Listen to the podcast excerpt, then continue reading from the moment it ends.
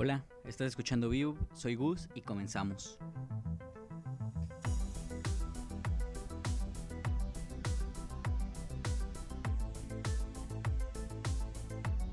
Pues sí, he regresado, he vuelto a retomar este proyecto. La verdad es que no estaba conforme con cómo estaba quedando y aún estoy en proceso de encontrar la esencia que busco, pero aquí estamos. Hay que, hay que ir avanzando y del, del ensayo y del error se aprende. Bueno, les quiero dar unos avisos parroquiales, ¿no? Entre los cambios que quiero hacer, pues está la música, que por cierto, rolón, rolón. Señor Rolón, el que estamos escuchando en estos momentos, cortesía del buen Luis Cetina. Él es un amigo al cual le pedí apoyo para este proyecto y muy amablemente me lo brindó. Lo pueden encontrar en Instagram como Luis M. Cetina, así, todo junto. Y él en sus publicaciones o historias sube info de los proyectos que trae y si les gustó lo que escuchaste durante el intro o lo que escucharás el resto del programa, date una vuelta, que seguro te trae el resto de lo que hace. Ahora, cabe destacar, cabe destacar que entre sus proyectos tiene Dancemore y lo puedes encontrar en Instagram como Dancemore TV o Dancemore TV. Y bueno, van a realizar un stream el, 2 de febrero. Les digo, dense una vuelta por su Instagram para más información. Que pues les, pues les comento, seguro les gusta el resto de lo que hace. En fin, vamos de lleno con el episodio, pero antes vamos a dar unos segundos para que escuchen parte de la música que compuso para este programa.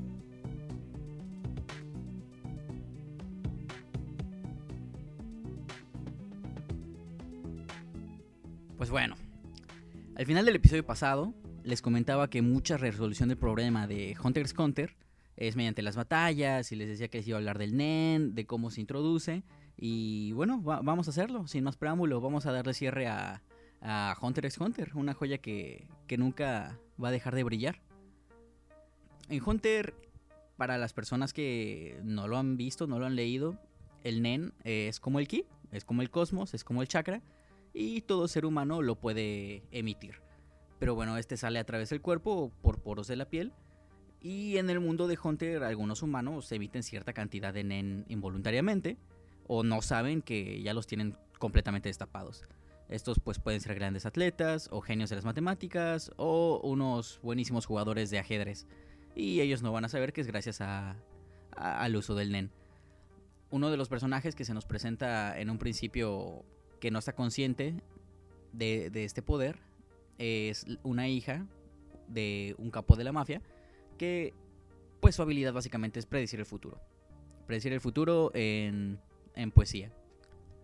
Y bueno, así como en Naruto hay naturalezas de chakra, ya saben, agua, tierra, fuego. Pues en Hunter igual hay divisiones eh, de lo que en donde puedes caer como usuario Nen. Nada más que estas responden más a una especie de zodiaco, una especie de horóscopo. Por ejemplo, están los, los intensificadores, los cuales eh, esta descripción que les voy a dar la, da el, buen personaje de Hisoka. Y bueno, los intensificadores son pues caracterizados por ser determinados y simples. Así de sencillo, son honestos, no ocultan nada, pero pues eh, tienen a ser egoístas y centrados en sus metas. Ahora, antes de seguir, pues estaría padre que ustedes hagan el ejercicio de a ver en cuál se identifican más y si tienen un amigo ñoño que ya haya leído, que ya haya visto Hunter, díganle, oye, creo que yo soy un intensificador. O creo que soy un transformador. O ¿qué son los transformadores? Pues tienden a ser gente nerviosa, caprichosa. Eh, tienden a ser considerados como weirdos o tramposos. En fin, eh, ese es su resumen. Los materializadores tienden a ser nerviosos, están con la guardia alta y son excesivamente prudentes, son atentos y rara vez caen en trampas. Los emisores son impacientes y despistados, muchos son temperamentales, tienen similitud con los intensificadores, por dejarse llevar por las emociones, pero la diferencia es que los emisores sí pueden calmarse y olvidar fácilmente. Los manipuladores, para los manipuladores, la lógica y avanzar a su paso es lo que los caracteriza. A esta gente los argumentos le importan demasiado y tienen a estar muy apegados con sus familias. Y por último están los especialistas que creo pues es la categoría NEN que el fan promedio le gusta, le gusta más, porque pues es gente excéntrica, tiene mucho carisma y digamos que tienen saber que hay algo importante en ellos, ¿no? Es como el alma de la fiesta, por así decirlo. Y bueno, una vez que ya les hablé de las categorías que hay, sería prudente aclarar que la gente solo puede caer en una de las seis categorías. Ahora, para explicar esto, imagínense un hexágono, esta, esta figura geométrica de, de seis lados. En cada vértice, en los vértices para la gente de sociales como yo, es el punto donde se unen las aristas. Y en estos vértices hay una categoría NEN. Para no hacer el cuento largo, hagan de cuenta que si tú caes en la categoría de intensificador, solamente vas a poder usar esa categoría al 100%. Y adyacente a ti hay otras dos. Esas dos no las vas a poder usar al 100%. Las podrás usar al 75%. Ahora, el vértice más alejado de ti nunca lo vas a poder utilizar. Será 0%. Así que ni te esfuerces, ni consideres crear una técnica basada en una categoría que no es la tuya. O que no puedes dominar con cierta facilidad. Pero bueno, para darles ejemplo de esto, una vez que terminas, que eres asignado a una categoría, pues puedes explotarla a tu parecer. Por ejemplo, por ejemplo, los materializadores, que son mis personajes preferidos, pueden crear cosas con, con alguna habilidad especial. Esto puede ir desde una habilidad que se come todo menos seres vivos hasta una ruleta que te soltará un arma dependiendo del número que salga. Y ojo, o sea, les estoy hablando de dos personas que se encuentran en la misma categoría. Y creo que las habilidades que tienen son bastante diferentes. Y eso está padre porque pues le permite al autor crear y crear habilidades y sin salirse de la raya. Creo firmemente que la razón por la que Hunter es tan bueno y con batallas súper entretenidas es por el NEN. Y por lo bien detallado que está al, al momento de que fue creado. Ahora, para los que ya leyeron el manga, para los que ya vieron cualquiera de los dos anime, la primera batalla con Nen, que al menos a mí me impresionó, eh, no sé ustedes, y creo que, que a varios, otros como, como, como yo, pues es la de Hisoka contra el tipo de la Torre Celestial, donde nos presenta su Bonji Gum. Porque, para empezar, eh, pues es un gran personaje. Hisoka es un gran personaje, creo que no lo oculté en el episodio pasado de mi amor por el personaje. Y además tiene una habilidad muy simple. Es. Sunen lo convierte en chicle, básicamente. Eh, tiene las propiedades del hule y del caucho. Del hule del chicle. Y no sé, cuando me di cuenta de lo que hacía Hisoka, con lo que se defendía, con lo que peleaba, no evité pensar en Dio. En Dio, el, el villano de Yoyos. Y en una frase que dice, si no me equivoco, en Stone Ocean, que no hay malos stands, solo hay malos usuarios. Y ejemplo en el mundo de yoyos es Okuyasu con el stand de Hand. Y, y es un stand pues aterrador, muy, muy terrible, pero como Okuyasu no es una mente creativa, no es alguien muy inteligente, pues nunca le va a sacar el 100% de su poder. Y aterrizado a Hunter x Hunter, el tipo que derrotó a Hisoka, pues podría ser Okuyasu. Tiene una muy buena habilidad, pero no la explotó como debía. Pero bueno, les hablaba de las batallas. Y pues que estas solucionan muchos problemas. La, no son la principal fuente de, solución, de resolución de los problemas, pero sí, sí juegan un papel importante en el desarrollo del personaje. Y procedo a explicarme. Hay un personaje que se llama Kurapika, ya se los había presentado en el episodio pasado, y a este le asesinaron su clan debido a que cuando experimentan emociones fuertes sus ojos se tornan de color escarlata y sus ojos son muy queridos en el mercado negro. Y además de que está muy torcido el plagio de Kishimoto con Sasuke respecto a esto, pues da la casualidad de que Kurapika cae en la categoría de, la categoría de materializador, perdón. Y se le ocurre, se le ocurre crear cadenas como rima, como poesía al mal que él tiene que atrapar. Un mal que necesita ser retenido. Su maestro le explica, muchacho, no crees cadenas, es una tontería, porque cualquier objeto creado con NEN es más débil, menos resistente, menos duradero que algo que se puede crear en la vida real. Es decir, unas cadenas de hierro comunes y corrientes son más irrompibles que unas que va a crear Kurapika. A menos, a menos que les ponga una condición. Y la condición que pone Kurapika es esta cadena va a ser irrompible si atrapa a un miembro de la araña. ¿Y qué es lo que provoca esta condición? vuelve a Kurapika uno de los personajes más rotos de todo el manga. Porque cabe destacar que todos los miembros del Ryodan están rotísimos, están rotísimos. Pero Kurapika juega con las reglas que creó el, autor y, y queda todo roto, queda roto frente a ellos. Es el oponente perfecto para derrotar a la araña. Pero eso no es lo único. Resulta que el autor, aparte, le da un plus a Kurapika porque sabe que que estos miembros que pues él ya rompió no los va a poder atrapar simplemente con su cadenita de Andrómeda. Lo que hace es que cuando este tiene los ojos rojos, se vuelve un especialista. Ahora no lo mencioné, pero los especialistas no tienen un poder eh, particular, ¿no? Los especialistas pueden hacer muchas cosas. En el caso de Kurapika, se activa, si no me equivoco, una técnica llamada Emperor Time o tiempo del emperador. Y en ese momento puede utilizar al 100% todas las categorías del NEN. Ahora esto con su respectivo costo, ¿no? Su costo es que por cada segundo que pasa en este estado, él pierde una hora de vida.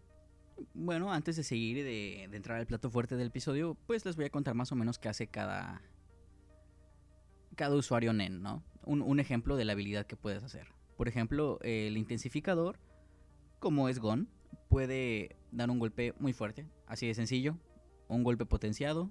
Luego están los transformadores, los transformadores como Killua pueden volver su aura Nen en otra cosa. En el caso de Killua lo vuelve electricidad.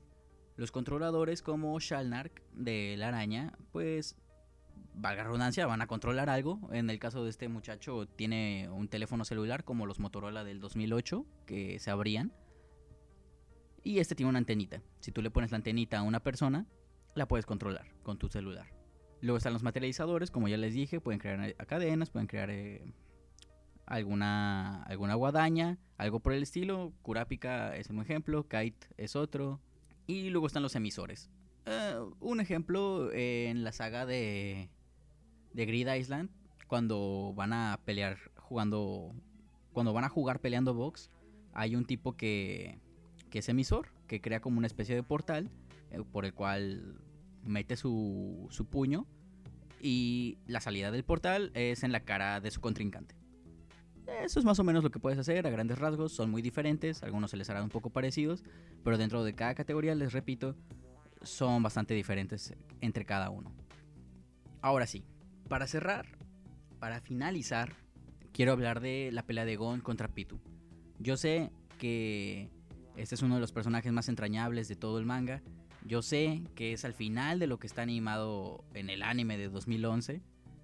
Yo sé que no tiene mucho en cuestión cronología que sucedió en el manga, sí de años, pero es precisamente eso lo que voy. O sea, ya tiene tiempo que salió, ya tiene tiempo que fue animado, ya tiene tiempo que lo pudieron leer. E, e, e, es más, es más. Ahí les voy un spoiler, porque me vale.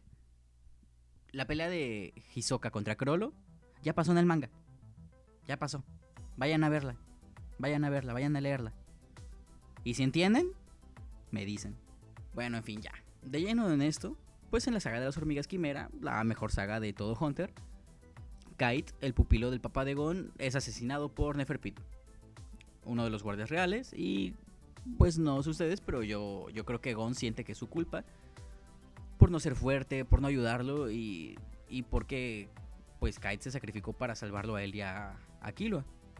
Durante el paso de la saga, pues Gon va perdiendo el camino y se nota en la preocupación de Killua conforme avanza el plot. Ahora, nosotros como espectadores sabemos, está cantadísimo, ya se avisó, que en algún momento Gon se va a partir la cara con Pitu. No sabemos cómo ni bajo qué circunstancias, pero lo va a hacer. Eh, eh, de hecho, cuando vemos que el equipo se forma para derrocar al Rey Meruem, no nos pasa ni remotamente por la cabeza que haya alguien a la altura de algún guardia. O sea, Nétero a lo mejor. O sea, Nétero pues le pudo hacer medio frente a Meruem. Pero así como que muy unilateral la batalla, pues no. El caso es que avanza la historia, se arma el rompecabezas y Gon se hace con Pitu. Encuentra el momento para pelear con, encuentra el momento para hablar con ella y este le dice que cure a Kite. Él aún tenía esperanzas de que estuviera vivo, ¿no? Pero no es el caso. Pitu lo engaña diciéndole que puede revivirlo, pero no es así. Y en ese momento, en ese momento, el sol que es Gon, la luz que emana, se apaga, se va. Y es ahí cuando comienza uno de los power-ups más bien escritos de la historia. Sucede que Gon, tras segundos de darse cuenta que Kite se fue para siempre, procede a activar un juramento, similar al de las cadenas de Kurapika. Ya saben, irrompibles, pero solo con la araña. Pero Gon va muchísimo más allá. Todo el tiempo se nos dice que Gon y Killua son humanos con un talento de uno entre un millón.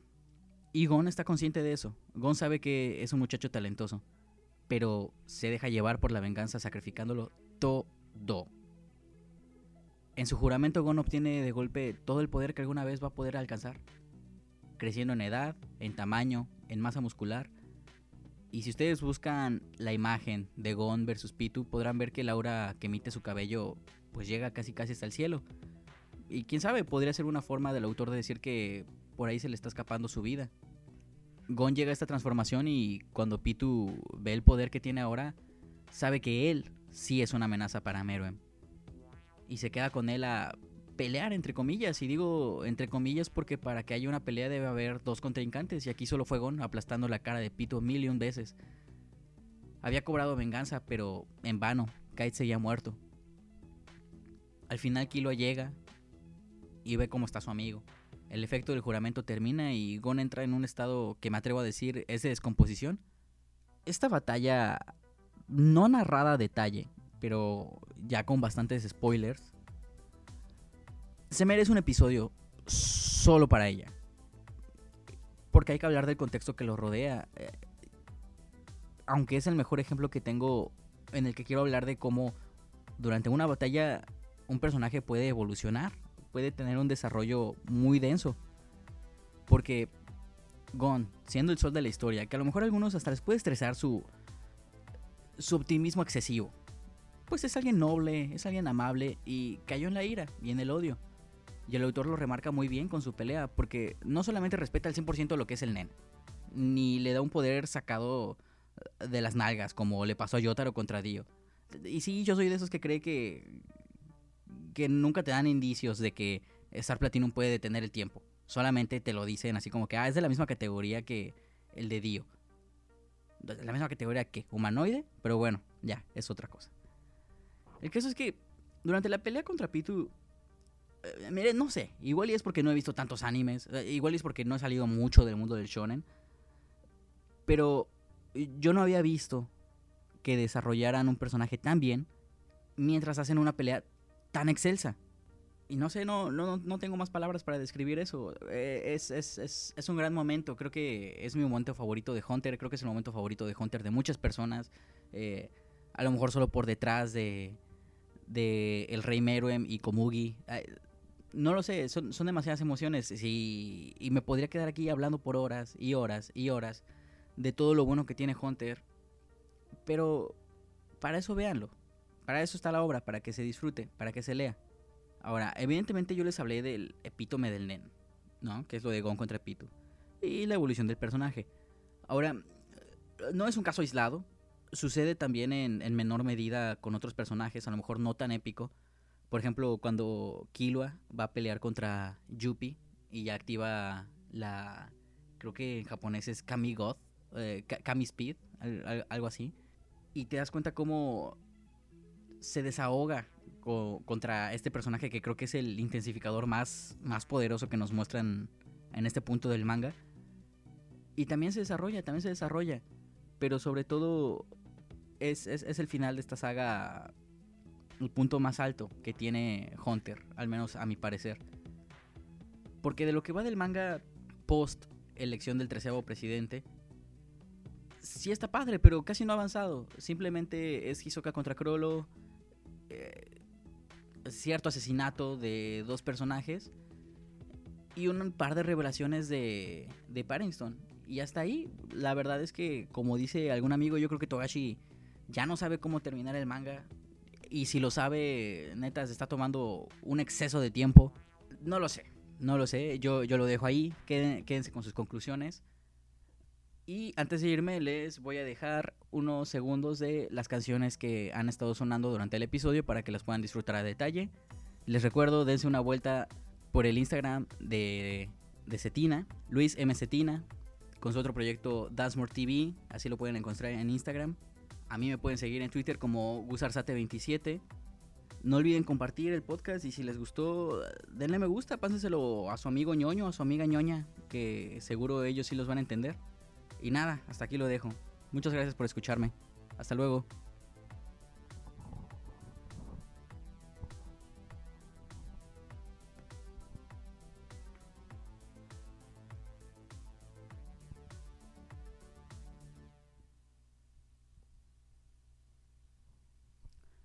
Casi lo olvido. Espero esta semana sacar un segundo episodio acerca de algún tema trendy, de un tema off topic de lo que es la la zona ñoña. Tal vez sea de fútbol, tal vez sea del avión presidencial. No lo sé, todavía no sé cuánto tiempo va a durar. Espero que esto dure unos 20 minutos. Aquel va a durar 10, no me voy a extender mucho. Y estoy abierto a opiniones sobre esos temas off topic. Ahora sí, hasta luego.